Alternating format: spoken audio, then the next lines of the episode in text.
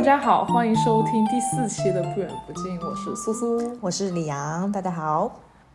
我们这一期想讲讲读书，因为我们最开始做博客的时候想说读书可以成为我们的系列之一，嗯，然后呢，我就推荐了李阳读两本我想让他读的书。那这两本书，一本是叫《与神对话》，还有一本是叫《沉浮实验》。然后我为什么吃下了这颗安利，是因为他搬出了梦魇这个大名，对对对对然后我就觉得，嗯，梦魇、o k 我可以，嗯，因为这两本书非常的玄学嘛。嗯，然后呢，你要不要讲一下你的搞笑故事？我非常非常认真的在读 这读《与神对话》，读与神对话我就先读，我是先读《与神对话》，我觉得非常非常靠谱。嗯，然后我就上一次录播课的时候，我就跟李阳说，我们去读这个，然后下次我们肯定会有很多很多感想可以对对对分享。对结果结果苏苏给我推荐了呃两本书，其中一本《沉浮实验》在微信读书上没有，所以我就只读《嗯与神对话》，我读的非常认真，我专门找出来时间要坐下来开始读，认真的读那种。然后在第一天晚上尝试去读它的时候，是我在十点钟的时候，终于所有的家务都做10点十点。嗯，所有的家务都做，其实十点还要我每天睡觉时间大概是十一点半到十二点，所以我还有一个半小时读书。可以，然后我就把所有的事情都做完，非常的高兴，非常激动，坐下开始读这本书。嗯，然后读了不知道多久，再醒来的时候是两点。然后，然后我的我第二天的反馈就是这本书也太好睡了，所以你什么时候睡着了你也不知道，真的不知道。但是你醒来的时候灯还开着。开着，我确定，而且而且是我坐着，我坐，就是坐着睡着我了，坐着睡着，就是我确定我读完了前言，我在读第一章的过程中哦睡着了。因为第一章很长啊。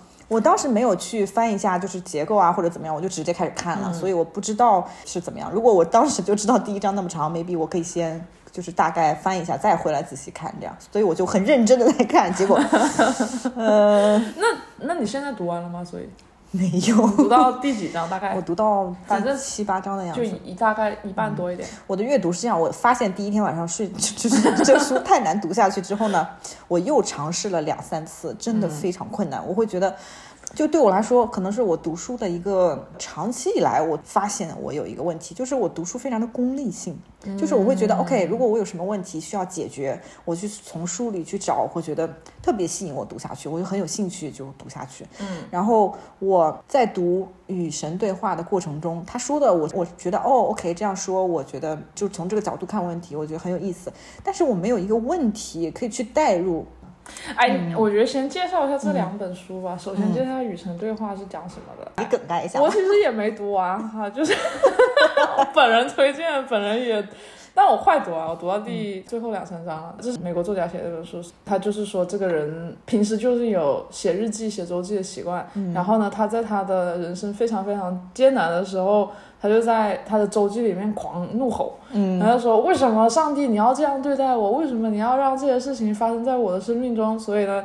他写着写着，他就发现他的笔开始自己写东西了，然后那个声音不是他脑海中的声音，而是上帝通过他的笔，然后跟他进行了对话话。对，嗯然后就相当于他在纸上写下他想说的，然后上帝借用他的纸和他的笔回答他的问题。嗯然后最开始看第一章的时候，它会分成你的手机上有显示那个不同的颜色嘛，嗯，就是对对，灰色的就是作者他的他的问题。嗯，然后呢，白色就是正常的页，就是神他的回答。嗯，对，然后这本书就是像一个对话，所以就叫与神对话，就 I guess conversation with God，然后就这样的一个对话的模式展开了一些讨论。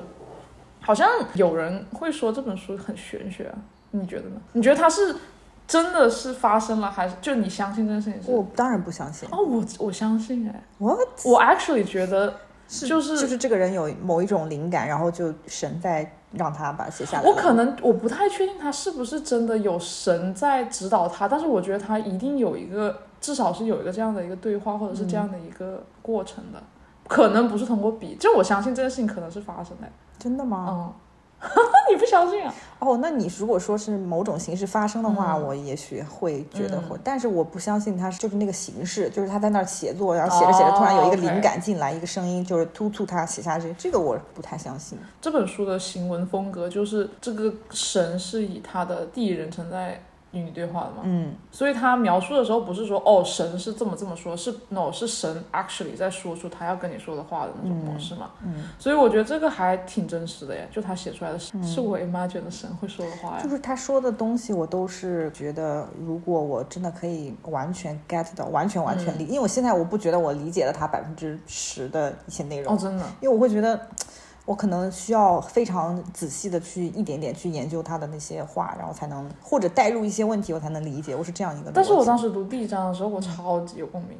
有共鸣，就是我我在 iPad 上面读嘛，然后你在看我 iPad 上有很多 highlight，、但嗯是我每一条我都想 highlight，因为我觉得每一句话就是说超级有道理。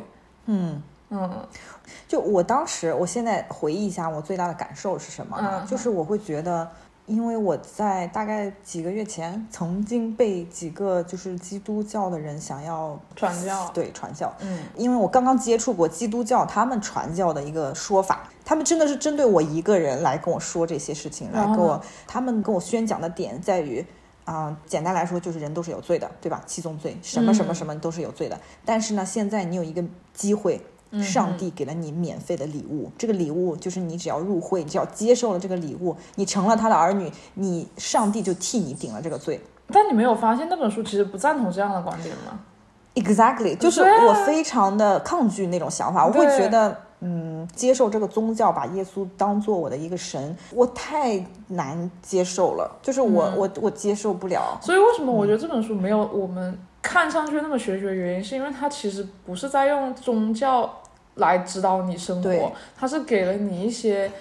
我觉得这个神在这里不一定是基督教的神，它可以是任何神，它可以是你相信的任何的东西。它在一种，它相当于是安排了一些东西给人们，它只是那一个最高的东西而已。对对对对它可以是任何意义上的东西。对，嗯，所以我看到我的水烧开了，所以我看到这个本书里面这个神的角度，它是一种就是像一种无所不在的力量，其实对它不是一具体的一个人，具体的一个嗯事情，没错你一定要相信什么东西，它只是一个无无所不在的力量。对，我会觉得 OK，这个说法我是会接受的。因为其实我觉得中国的也存在类似的东西嘛，像道，教对啊，或者道道道也是就是天道嘛，或者是你你自己心中也可以有一个操纵你这个人的这个神嘛，就是他可以是一个人格化的神，或者是一个至尊的没有人格化的神，他都他都是可以存在的。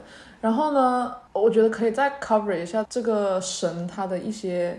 比较独特的观点嘛，嗯。比如说，他说他认为知识并不是后天学习的嘛，就是他认为人生下来所要做的是回忆起，就相当于他已经有这样的一些知识和有这样的一些过去的，他只是需要回忆起来。我觉得这一点和呃。就是为什么我觉得他不一定是基督教的神，是因为我之前不是在看一些希腊哲学的东西嘛，嗯然后苏格拉底也有一样的这种看法，但苏格拉底是在基督教出现之前就已经有这样，他要证明知识是不会不是被学习来，而是被被回忆起来这件事情，是他跟一个什么八岁的小孩儿，然后有一对话嘛，他苏格拉底经常跟别人有对话嘛，然后呢 对，然后然后他就是利用他跟这样的一个小孩的一个对话，让那个小孩亲口说出那个什么什么那个数学家的的那个地推理吧，我忘记了那个名字。Anyways，他的理论就是让这个小孩回忆起来这样的一件事情。嗯这就演到了下一个说法，就这个书中的这个神认为我们都是我们，我跟你，嗯苏苏跟李阳，everyone，我们都是神。我们在这个世界上唯一需要做的就是回忆起我们也是神的一部分。嗯，你有你当时有看到这个吗？我理解的是我没看到这个，但我这理解第一章啊第一章，我可能 在梦里看到。但我理解的是，我们每个人都是神的化身的一部分。我理解他就无所、嗯无所不在的。然后我们所要做的事情就是去创造，这是我记得印象深刻、最深刻的词。他当时还有一个有点像咬文嚼字或者是玩弄文字这样的一一个、一个 sentence，因为不是说要回忆起你是什么，嗯他是用 remember，然后他把那个 re 中间加了一个横杠，然后 member，、然后为什么是这样？是因为 you are a member of God，然后你现在是 remember，、就相当于重新加入。哦。重新回忆起，这是两个都是可以是一个哦。pun 吧，我觉得，嗯。所以我当时看到这个的时候，我是大为震撼。就是我觉得我们经历了很多东西，并不是说是什么上帝给我们罪或怎么样的，我觉得只是所有都是一个过程中的一个部分，你没有办法去判断出你现在在做的事情是好的或坏的，因为它可能在你之后回忆起你是上帝的这一个部分中，可能有一个这样的作用，所以你没办法去判断这个事情发生是为了什么，就是好或坏，这不是因为你的喜好而界定的。所以我觉得这从这个角度上来说，我觉得它让我更能够去很好的接受生活中的一些事情。嗯，你好像不是，因为我我当时有一个想法，就是说，如果我在我就是经历刚离婚很困难的时间，嗯让我接触到这本书的话，对，一定会让我觉得哦，OK，就是会让我去，这是一种非常好的思维方式，去分解掉我当时的一些很多的痛苦或者是困惑。嗯，但我现在就是没有那么多困惑哦。然后我看到哦那只是比较比较快乐，对，所以第一章真的很难看下去的时候，我我在隔了几天之后，但是我还是想说我要再努力一下，我跳过第一章，要说什么。对我就从第二章开始看，哎，第二章他要讲关系多一点，对，从第二章讲一些关系，然后他讲到一些实际的例子，然后我当时小孩在车里睡觉，我在等着他出去玩，哦我就在那等着他，我就 OK，我看一下第二章。OK，然后当时我在经历的一个困难是，养小孩会有遇到很多挑战的。嗯我现在嗯我当时遇到的挑战就是说，因为就是前一天发生的事情，所以我还嗯处在那个挑战、那个困惑当中。哦，然后老师就跟我说啊，他嗯这两天在幼儿园会有一点行为上有一点嗯暴力，也不是那种暴力，就是有一种就是很 tough，就是玩的很重，会推小朋友啊，或者是或者什么的。他说你一定要跟他耐心的说说说什么的，哦然后还有会比一下就是手枪的那个手势，嗯，因为那个他小朋友其实不知道了，但是。嗯，这个行为是要制止的，因为有些人可能会认为这样的行为有一点就是暴力什么的，所以你要跟他说。嗯我还蛮震惊的，就是也不是震惊，就是我没有那么意外，因为我知道我的小孩是有这个比较 tough 的问题，我也一直在就是在这方面做努力，可是好像也没有什么成效或者什么的，然后我就很沮丧，当时我就会就会反思很多，你就会往前想很多，一个是首先你要怎么办，其次的话就会上升到我是一个好的妈妈吗？就是上升到这种问题，再会就是上升到。OK，我我我有没有尽到做妈妈的责任？我我有没有给他提供好的就是指导？我有没有对他的行为做足够的规范？我有没有就是就很多很多质疑的声音都进到我的脑子里，所以我是带着这个困惑再去看第二章，哦，然后我就带着这个困惑去啊，我就他说的很多东西就没那他那 sense，比如说呢？比如说他给你带了什么？你想得起来具体的东西吗？想不起来了。哎，但是确实，我就是带着我带着这个困惑，然后让我再去看，我就觉得解开了一些。然后我再回去看第一章，就又更因为他第一章看进去是相当于把整个一个这种宗教给你拍、给你嗯拆出来讲了一下对嘛。我觉得还是要强调，就是说不是为了传传教或怎么样，就这个里面不、嗯不包含任何什么上天堂下地狱，就是他 actually 他是他好像在这本书里面好像否认了这一个东西，对就是大家大家所说的这种。嗯，而且我记得他好像在前言里就提到，我非常认真的看了前哦，言，真的，他前言里提到就是提到一个名词叫新时代运动，还是叫新世纪运动我？不记得了。我简单查了一下，就是就是说，其实，在二战以后，大家已经很多很多越越来越多的人开始去挑战，就是基督教这样有一个神，一个真正的有形象的人在那儿的这样一个结构。嗯，然后，所以就就是想要去质疑或者去挑战，然后就出现了很多这种很多这种这种分支，就已经不再有一个具象的一个神在那儿了。对所以他们这个，我觉得他是属于新，我又百度就不是百度一下，Chat GPT 了一下，就是这本书这个作者这写的这本书还属不属于那个新时代运动？对它不太属于，比那个新时代运动要更后面一些了。对，所以它就是属于想要拆掉原来的那些宗教，一定要有一个具象的神的那种嗯概念，或者是那种初始设置，就是我一定要有一个具象的神。就他的这个与神对话的里面，你我感觉没有任何的说。我有什么背景？对对我有什么一定要怎么怎么样？就是非常非常开放。然后我想说，这个就是又让我想到那个沉浮实验。沉浮实验你是读读了一点，读了第三章，读到第三章，我沉浮实验还是读了一半的吧。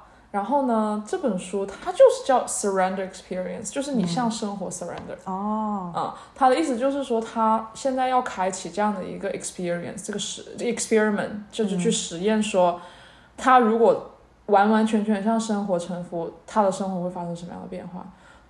嗯。嗯嗯，这是一个人讲他的他的自己像生活沉浮的一个过程嘛，就他当时很 get into 冥想，嗯，然后呢，他当时就去，我要剧透了，你没读到，我就剧大概剧透一下吧。他就是说他去这个小木屋里面建了一个房子，就这是其中一个例子，他还有很多这样的例子，但是这个是我比较 stood out 的，就是说他建了这样的一个屋子，然后呢，他建这个屋子就是为了冥想，但是有别的人。也在他的这个屋子旁边建了，也想建一个屋子。嗯，他当时整个人就是很愤怒，就是他觉得说，为什么我在这里建了一个屋子，你也要这样？这样我我想要的就是宁静，那你这样不就是打破了我的宁静吗？结果那个人还要叫他来帮他一起建这个屋子，他就很生气嘛。但是，因为他选择了要向生活臣服，他选择了说，生活把这件事情摆在我的面前，我不能因为我的喜好和厌恶去 decide 我要不要让这件事情发生。因为你生活想要的是一个安静的这样的一个一个状态，所以你讨厌别人在你身边。但是，假设你现在的喜好和 preference 是我想要额外的一个房子出现在我的地上，那你会因为这件事情而非常非常的高兴。你懂我意思吗？就是说，就是你思维方式的转变。depends 你对这件事情的 perspective，、你可能想要或不想要它都有可能发生。嗯，所以就是说这件事情客观的展现在了你面前，那你就选择去做这件事情，even though 你现在心里面非常讨厌这件事情的发生。所以他最后就选择去帮这个女生建这个那房子他。最后有接受这件事情吗？他就相当于，我觉得有点像顺其自然到了一个极点，就别人说了你不想，但是你不会因为自己不想而不去做，因为正是因为这件事情摆在你面前，所以我不管我想或不想，我都去做了。他就帮这个女生建了这个房子，然后最后后面又发生了一系列的这种事情，因为建了这个房子，所以现在非常非常多的人每周都会跟着他一起冥想，然后他又因此而有点像多米诺骨牌，呃，就这个一推，然后呢，所有有更多事情就发生，然后他好像后面还有一些什么进入监狱去帮助所有这种监狱犯去一起做冥想，也是因为某一个契机。他当时可能不想做，或他没有精力做，但是他选择去做，因为这件事情正好摆在他的面前。嗯，他这整一个故事 so far 我读下来这么一半吧，都是在讲说他怎么样上去去向生活臣服，然后怎么样让他引领到现在这个阶段。这个跟与神对话其实就有点像，因为与神对话里面的一个想法就是说，神已经知道你下一步要做什么了，你不能去违抗，或者是说根据你的喜好，或者是说你的这样的一个 preference 的选择，已经是在神的计划之内的。就你的生活应该是要怎么样去发展，所以这个人他就选择是说，我一切都听从神为我安排的东西，就是 it's supposed to be like this，那就 let it be like this。OK，我会很 confused，为什么？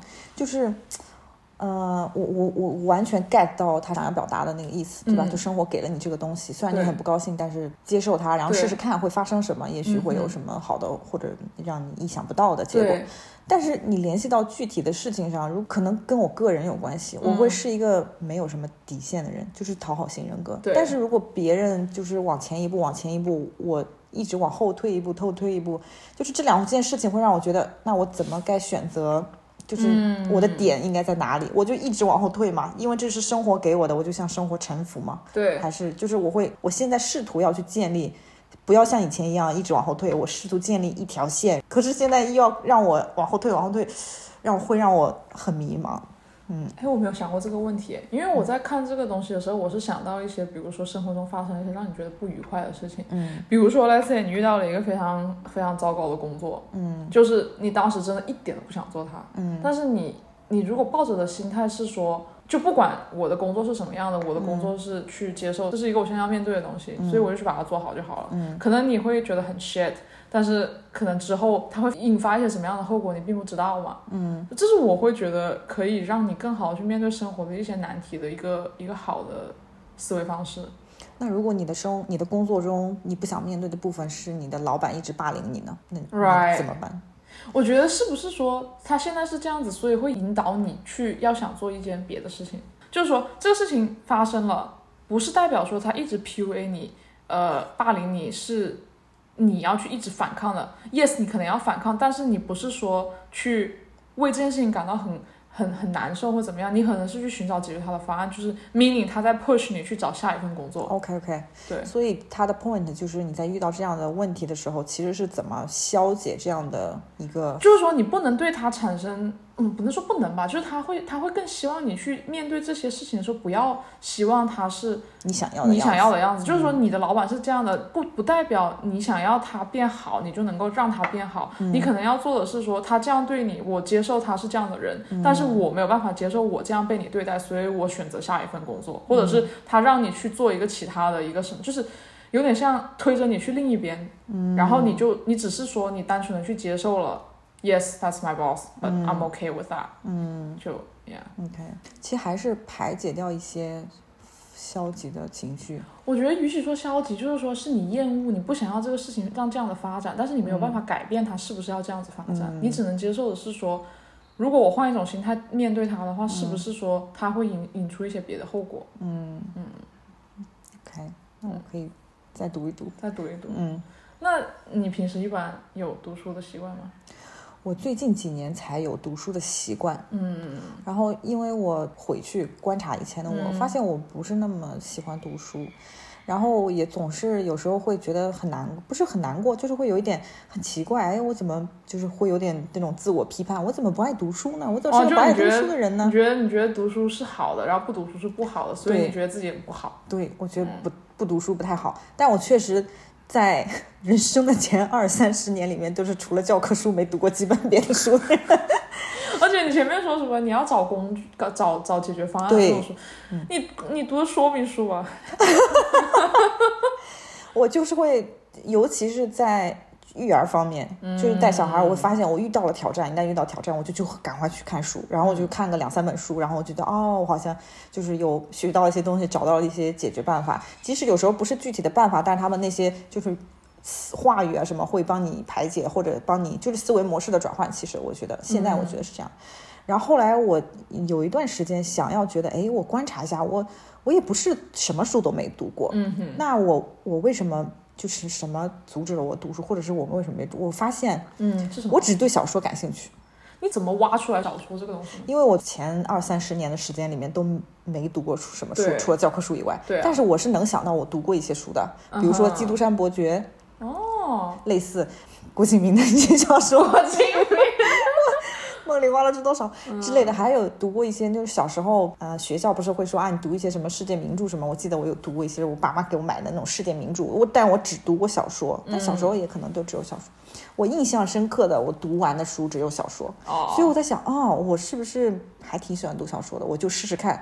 我发现，我从那个时候开始，我有意识的去转移到我只读小说，或者我只读我真的感兴趣读的书的时候，我只对小说感兴趣。哦，我就开始就是一直在读小说，就是各种这几年还读了挺多小说的。嗯，然后我就发现，我稍微想要读一下那些就是非虚构类的书的话，嗯比就是如说我推荐这两本，呃经常完会全安利失败，真的是。然后其他的，我有发现非常感兴趣的书，比如说有看到别人有安利书或者是推荐书的话，我就赶快，我觉得特别感兴趣啊，很好看，啊就去看。我发现我的兴趣就是能支撑我读完半本，对啊你每次我都是读半本，很难就是把一本书读完。但是小说我都就是都会很感兴趣的看下去。那你觉得你只读半本，你会批判自己吗？嗯，还行还行，我现在想开了，就是人一辈子太短暂了。是，你一世界上的书有那么多，嗯你人生才能读几本书？我觉得五千本书都读不了吧，五百本书，那你就挑自己想看的读呗。想想读什么就把读书。哎，还有我觉得是因为我以前总批判自己，是因为我把读书当成了一件任务，啊所以总是觉得哎呀，我好像要做作业一样。哎呀，我又就感觉啊，我就是。但我现在就我就只凭自己的兴趣去读书的话，我就会觉得哦，我我喜欢看的小说我都能看完。我特别喜欢看。嗯，就是那种，就是像你推荐给我那个《夜晚的潜水艇》啊，你读啦？哇，天哪，我太爱看了！就是那种，它是我，而且它是短篇，就很快看对对完一小对对对一小个。对，嗯然后我就很喜欢那种天马行空，就是我《三体》我也很喜欢。但是那本书我觉得太难得了，就是我在读之前我也没有读过其他书，就像他那样，因为他那个 twist 就是，对对对而且他，前面埋的一个看上去不起眼的东西，但是后面就是一般就是以那个东西的怎么个演换的。但是小说，我觉得我有一次听梁文道讲书，什么嗯讲到小说，我觉得啊，原来是这样。为什么我爱读小说？是因为他觉得小说你就相当于带入了小说里那个角色，然后你就相当于你看不同的小说可以过不同的人生。我会觉那倒确实是得很有意思。然后还有一个，我觉得我自己这个人吧，特别缺乏想象力。嗯，然后我会去，你确定？你可能只是忘了你有想象力。啊，对，我要需要慢慢的把自己的这一部分找回来。对啊，你觉得？你觉得你小时候没有吗？没有，哦不不，也不是没有，我现在忘记了。我我指的非常具象的没有想象力，可能就是你现在想要让我画一个或者是做一个什么东西出来，我是一个没有创造力的人。但是我觉得 it depends 吧，就是你小时候，你觉得你一直都是会。从零创造出一个东西的人吗？还是就是不是？对啊，但是如果你可能你本来就没有这样子的一个习惯，或者是说你本来就不是这样的人的话，也不用勉强自己非得是成为一个。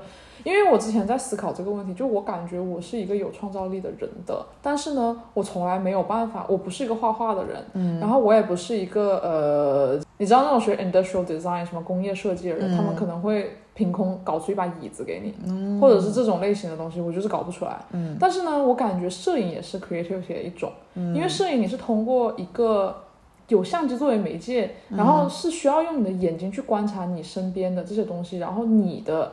审美可以引领出不同的角度或者是一种风格，但是这个东西并不是从零从零到嗯。到多少的嘛，嗯，毕竟它其实还是有一个东西存在在那里，只是依据你对它的一些创造和剖析是怎么样的，所以这个也是创造性的一种，所以我并不认为说一定要画画从一个白纸上画出来一个怎么样的才是创造性的一种，所以你觉得你有其他方面的这种方面的东西？没有，哦。我因为我想，可能就是因为我自己一直把自己的定位就是非常没有创造性，所以我就会，这样想，我就会很，我就会很羡慕，或者是去就看那些小说的时候，我就会很会很吸引我，会觉得哇，能写出来这些，他怎么想想出来的？他怎么能创造出？即使不是科幻类的、虚构类的，他但是他是凭空，大部分人可能是凭空写出来，我就会非常的被他们这些 idea 给吸引，他们是怎么创作出来这些？故事的，哎，是不是因为你最近在读夜晚的潜水艇，所以你才会有这种强烈的感觉？因为我觉得夜晚潜水艇是那种想象力到了极点的巅峰的，我哇，我觉得很厉害，就是是，而且它是短篇小说，它又不是说前面给你挖了一大坑，然后给你补上，它就那么一点篇幅。但我觉得我对于他们这种创作的好奇，倒不是不单是因为来自这篇小说，我会对于，就是比如说我前几年看的那个《我的天才女友》。哦，非常长的两个小姑娘的故事，嗯嗯，我就很好奇，就是很好奇，这是她的经历吗？这是她作者本人有相似或者是一定多少一定程度上的经历吗？因为她这个作者本人是大家谁也不认识的，是一个可能化名或者是什么，所以我就在想，她怎么创作出来？因为他们两个就相当于想要写了两个小姑娘的一生，然后他们两个又是好朋友，又互相就是有时候会有嫉妒啊什么的情绪，然后又到最后以其中一个去世这样。我就会非常的就觉得他是怎么创作出来这些文学作品？如果他是小说的话，他怎么想出来？如果不是小说的话，但他又跟他的生活有什么样的联系？对我就会对这一些会觉得非常的让我着迷。嗯，你现在就依照自己的喜好去做自己想做的事情。对，对我现在读书就是这样的。你呢？你读书呢？唉，我感觉我也不怎么读书，我感觉自己挺没文化的。我觉得你还挺读挺多书的，在我。粗略的理解来，就是读书还是你一个挺，就我觉得读书还是属于你的习惯、生活习惯的一部分。我感觉，我觉得，哎，你，所以你知道我写东西吗？我刚刚知道，从你的上一篇文章里面，就是写东西这个事情也是一个比较来来回回的一个过程，就是有时候会写比较多，然后在不知情的情况下写了很多东西，有时候又停了很长很长一段时间。嗯，比如说我之前。我看公众号，反正至少有过，他会提醒我说你的公众号已经长达多少多少年没使用，是不是？对啊，对啊，好像一般过一年吧，就会就会提醒你。然后我是有这种时候的，就是我压根就没有写了。但是你有时候，就比如说你突然间很想写，或者是你你有这样给自己定了一个目标之后，你就是一直去写。我感觉读书也是有点像这样的。我不是那种一直都有读书习惯的人的。比如说，你看梁文道一天读五个小时，就他是一个读书习惯非常非常强烈，这个这个是有读书习惯的人。嗯。但是我就不是那种，我就算再忙或者是怎么样，我也我也有这样的一个心情去读读书这样去。嗯，所以我我觉得跟当下的生活的人生境遇有一点关系。比如说我现在很闲，然后我又想去汲取很多知识的话，我就会读很多书，然后写一点东西。哦，明白。那你这么说，我想一下，我结合一下我现在的情况，我知道我为什么喜欢读小说。为啥？因为我很忙。要么带小孩，要么工作，要么就在忙于各种家务琐碎的事情里面。对然后我好不容易有抽出一个空下来要读书的话，我不想学知识，就是。啊，真的，就是我会想，哦天哪，读小说让我就是有一点那种逃离的感觉。哎，但是你你听过另外一种说法吗？就是说，因为要读书了，还不如读点有用的东西，就这种。哦天哪，我觉得小时候就是被这种说法荼毒太多了。嗯，就是你读书要读有用的，别看那些有的没的。然后小时候可能就觉得，哦，读小说是不是一件就是啊不务正业的事情？就像玩游戏一样，是不是有点不务正业的事情？现在我就试图打破这些说法，就是嗯，但我觉得有时候甚至不是说别人强加给你，就是你自己会有一种愧疚的感觉，就是你自己会给自己这样的一个压力，就是我需要有效率的去做一个事情。那如果我现在选择了要去读书的话，我怎么样有效率的读一本书？其实这个跟看电影也有一点相关啊，就是像现在这种比较多的短视频解说一个电影，那不就是为了让你去高效的去知道这个电影在讲什么？然后你就、哦，OK，我知道了。像读书也是，尤其是非虚构类的，嗯，像那种比较有人生哲学道理的一些东西，我把里面的精华挖出来之后，OK，这本书对我来说就是没有用的了。那你怎么把它挖出来呢？就是迅速的读，或者是说看一些别人说的东西，然后再自己再翻几页，然后大概就看完了，然后有效率的这样子看完之后就就算了。那你觉得学到东西了吗？I don't know，因为我不是这样的人，我感觉我、哦，你不是这样的人我。不是，但是我觉得我有时候会能理解到，就有些人会想要读一些东西 to be efficient。我我不是这样的人，我会觉得要看电影就好好看电影，要看书就好好看书。嗯让我就几分钟读完一本书，几分钟看完一一个电影。我有时候对于有些很好奇的电影，大家讨论很热烈，但我实在没时间看了，我也许会看一下。但我不会，如果这个电影本身或者书本身是我感兴趣的话，我会想去欣赏它。嗯欣赏的方式，我觉得就是好好的去看它。对，让我这样迅速看一下，我会觉得学其实学不到什么东西。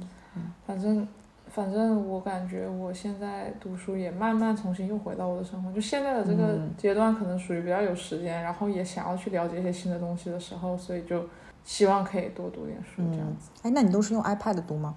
以前我用 Kindle 哎，然后 Kindle 啊，好像它那个有时候排版不好，嗯。然后我又换成 iPad 了。嗯嗯我会发现我在 iPad 上读书非常有效率，就是会翻页翻很快，屏很大嘛，就是会一、哦就是一页可以看很多行。手机我会觉得就是怎么翻好慢啊，半天都 就是。那你就拿 iPad 看呢，还是你你 prefer？我会，如果我有专门的时间坐下看书的话，我就用 iPad 看。但是我有很多时候就是躺在床上准备睡觉的时候，我是躺在床上这样拿着看、e 把它怼在我脸前看。它不会砸到你的脸上。会啊，有时候可能会，有时候手会很酸。嗯，对，然后反正再也没有怎么看过纸质书了。我还挺怀念看纸质书的。哎，我去年有一段时间会去那个大图书馆借书，就借英文书。嗯，哦，你是不是不看英文书啊？我看不进去，我看了可能有三本，都是看了三分之一。为什么？因为我觉得看英文书也是一个需要练习的事情。嗯，我现在因为看书想开了嘛，我就是就是随便就是就你不想，就不想那么累。我不想那么累。对，我看了，我我看的那三本英文书都是我一开始非常感兴趣的，嗯但是我看的内容也我也觉得非常有意思，但是真的局限于语言，我真的看的太慢，我就会很沮丧，我就也不是沮丧，就是会很就是没有那个动力。就是就像我，就比如说我打游戏打很菜，然后我总是总是要打不通关，然后总是要死，然后我就不想玩了。差不多，对可能就是有我读英文书也是这种感觉。Negative reinforcement。对的，我也是。然后现在我就跟自己和解了，不要不读了不要强不想，读就不读不想读就不读了。我去年那段时间，因为啊买书很贵啊，在这边嘛，就买英文书什么至少都要十几二十块吧。嗯。然后我也不知道我确不确定想读那本书，然后但是我就发现了一个很好的方法，就是去图书馆借书，嗯，然后一借借三个星期嘛。对，我那时候就一个月读四本书，哇，巨爽。你。就卡着那个点，对，差不多吧。就是我，比如说我就借两两本，嗯。然后呢自己读两本英文的，然后读两本中文的，嗯。啊。哇，但是也就延续了那么一个夏天嘛，后面就没有了。读英文的话，你会觉得比中文读的慢吗？还好，好像会慢一点，但是也不是很慢，因为英文的书它普遍比较小，你发现了没有？就是字数比较少嘛，因为它行间距比较窄，窄嘛，然后就看着密密麻麻。对啊，然后你看上去读是读的是慢的，但实际上它的那个体量也是蛮大的，嗯，所以其实差不多吧。嗯嗯，但是我现在还是我也跟你一样吧，我也觉得说读什么开心就读什么，嗯所以现在目前来说还是读中文书为主了。对，嗯，就跟着神的指引。有一天，说不定我就想读，想要去做这件事情的时候，就会去做这件事情。啊现在就，嗯嗯，，it's okay。哎，那你听书吗？不听，从来没听过，就是 audio book 吗？嗯，没有，你有听过？我有听过，就是有的时候，因为我用微信读书嘛，嗯然后它有这个功能，就是我念中文啊，对念中文，但是它就 audio book 英文好像是英文的，我听那个会啊对。睡着哎、我肯定会睡着的。就是我之前听过，还有播客也是，我不听英文播客了。嗯。我之前会早上听那种什么 news 嘛，嗯。然后也很短，十多分钟吧。嗯。然后每次会分神，我都不知道他讲到什么东西。就是他讲的，首先他是讲美国的 news，然后我就觉得 OK，然后很多政治的东西，然后我就发现听听不进去。我我觉得我虽然说我觉得我英文还可以啊，但是我真的没有办法把英文当成背景音，然后又可以吸收进去他说的东西的。嗯嗯，我是不可能的，让我听英语的，我肯定是两 秒入睡。对啊，所以我就听，就是微信读书上，它如果有时候有那个听的选项的话，嗯，我我一开始的时候，像我读那个我的天才女友的时候，真的特别长。就是我如果只是通过每天的下班时间专门用来读书的话，我就读了好几个月还没读完。后来我就变成了听，然后这样上下班路上我也可以用这些时间来听。听播客一样吗？是一样的，有的书比较 popular 的书可能有专人给你配音，哦有的书就是 AI，就是机器生成的 非常的没有温度，哦，然后就只是在巴拉巴拉把它念出来。那你听，而且我的天才女友是 AI 吗？是 AI，、哦因为他那个书也没有那么就是 popular，、嗯所以他有的时候连断顿都是有点奇怪的。OK，但是我还是为了赶进度，我听过一段时间。然后我会发现，哇，听书和你自己去读的那种感觉是非常不一样的。嗯因为我我可能对于我来说，读小说还有一个很大的就是，读完小说我会很难再想去看电视，就是同、哦同样的电视，因为我会哎，那你看《三体》的电视没？啊、我看了，但是我没有看那个动画片，我看哦，了就是那不是个电视剧，电视剧。嗯，看完以后，我就觉得，唉，我以前觉得 OK，我看了小说，我不想去看那个电视剧的原因，是因为我觉得我自己在脑海里对它有一个构想，对对对，就是对它是这样的，它是那样的。是，他们，因为他们真实的把它做出来了嘛，对啊对啊对啊，然后我会觉得他们做的还蛮好的，就是那个画面好的吗？对然后？对，是。然后后来我就想，哎呀，我还是狭隘了，原来人家有专业团队做出来的。有一个可能性是《三体》的制作确实很不错吗？那确实很不错对啊在国内电视剧里面肯定确实是算就是说你的想象力不是说差，只能说人家做的确实是很好，对不对？感谢你 这样解读。哎我当时超神奇，我也是，我两天读完了那个第一册，嗯但是我没有读第二册和第三册了，所以其实我的进度跟他电视剧的进度是一样的嗯一致的，所以 I'm really glad、然后呢，当时他我就想象他的那个三体世界的，其实。嗯哎，我感觉他做出来之后给我一个很具象的感觉，因为我当时想的时候，我其实想不太出来，我还比我可能比你还更差一点，就是那个脱水，我我都不知道他怎么脱水，我 我不知道他是那样脱的，我以为是我的想象是他那个场景的想象，就是他不是说很多很多太阳的时候，我想象是一片大地一片明亮，但他其实也没有。它没有那么的明亮，它其实是比较。对对对对对，所以我感觉还是不太一样，但是会有一种他给了我比较具象的感觉，所以他做的其实真的还不错。对，我觉得不，嗯我就是太期待他那个船的那个画面了。哦最后一集，哇，我对三体人没有任何想象，我觉得他做出来之后是给了我一个新的三体人的样貌的感觉，就他相当于他帮我下了一个定义。嗯嗯嗯。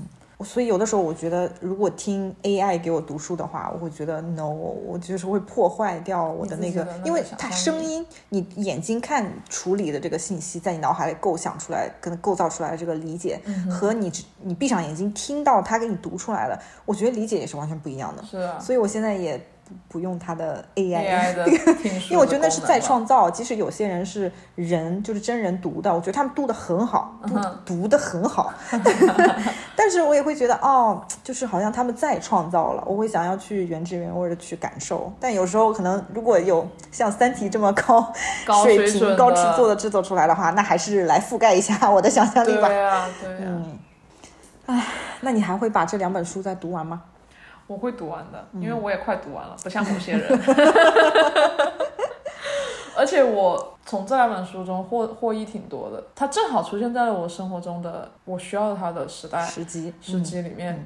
哎、我可以讲一下为什么我想读这两本书吗？嗯当时有一个我去交换的时候，我认识了一个朋友，嗯然后呢，我特别准备跟他联系了。我们我们都不属于那种喜欢网上聊天的人嘛，然后他现在在国内。嗯我之前说过，就是我当时要接待一个朋友嘛，从欧洲那边过来玩，然后他是我们两个，我们三个都是朋友。嗯然后呢，因为他过来玩了，所以我们就趁机大家就是打了一个视频电话。嗯然后这一个在国内的这个朋友，当时我就特别想知道他最近发生了什么嘛，然后他就跟我说，最近他特别的 into 这个冥想，嗯然后他就跟我讲一下他的冥想的路程和这些故事，所以就是在那个也就其实一两个月之前吧，嗯我就正好的也在对这些方面有一些思考。我没有尝试过冥想，嗯如果瑜伽算冥想的一种的话，那我那我做过冥想，但是仅此而已嘛。嗯所以呢，他就把他的一些经历给我说了之后，他介绍了这两本书给我，嗯他就觉得说他也是同时在接触这方面灵修，也接触到这两本书，对他的影响非常大。所以当时我就是很迫不及待的打开了这两本书。嗯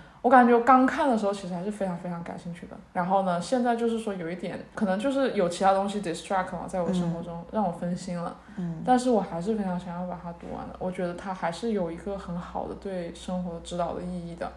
嗯，它给了你一种新的看待生活的 perspective，、嗯。而且其实如果你真的把那一个道理参悟之后，你可能就没有那么多生活的痛苦，你生活痛苦会减少，嗯，就你内心痛苦的减少会展现在你外在的生活中。对，这样你外在生活也会因为别人看到你的更好的状态之后而对你更好，所以其实是一种非常正好的正向循循环，嗯，对，嗯。同意，所以我非常推荐，或者是说我自己至少会去把它读完。嗯，我希望你也可以读完。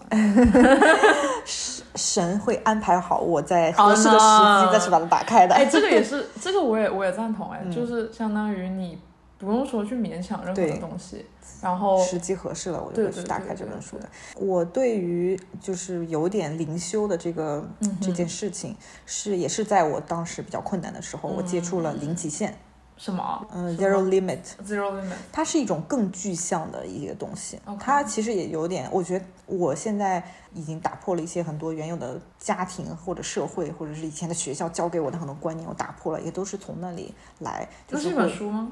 还是一个嗯 concept？、，也是一个像类似这种嗯灵修的一个 concept，、还有跟它类似的有奇迹课程，就是我从学霸猫那里接触到哦、的，嗯。这两个我然后零极限它其实它更具象一点，它就是帮你解开生活中这些烦恼，但它会有一些很具体要让你做的事情，就是你在感到很烦恼的时候。又回到了一个工具对书的感觉？但是比如说你，他说你很困难的时候，或者是你怎么说，你就对着一棵植物说嗯，blue，我 就类似这种东西，我刚开始会觉得 what，我也从来没有说过，但是我就是看书的时候会有一种。会有一种不同的角度，哼，我如果说一句 blue 会有什么结果？但是他的零极限更多的是是说四句话，就是嗯对不起，请原谅，谢谢你，我爱你。他就这个不是学霸猫说过的对，吗？就是那个他就是在讲零极限的里面，这就是零极限里面的一。其实谢谢你，我爱你跟神的那个主，就是我刚刚前面讲的是一样的，就相当于嗯不论是什么东西来到你的生活里，你先跟他说一句谢谢你，嗯谢谢你来到我的生活中，不管你是什么事情，嗯，不不管今天下雨了，我不想你下雨，但是嗯谢谢你，对然后你再去说我爱你，就是说我接纳了这我。接纳你来到这个地方，嗯。我非常感谢你，我不知道你会给我带来什么样的后果，但是嗯。我我很感恩你的存在，嗯，这挺好的，对，所以我对灵修还是就是类似这方面的内容，嗯。还是保持非常开放的态度，因为它真的帮了我很多。对啊、但是我是在那个很困难的时候，他帮了我非常的多，所以我现在处于一个比较富足的状态，你已经受到了很多的恩惠，然后你就你就还不需要感觉更还有点盛不下别的。对，OK，嗯，但是也许有一天，嗯，就是我会再打开那本书，也许是下个月，也许是下辈子。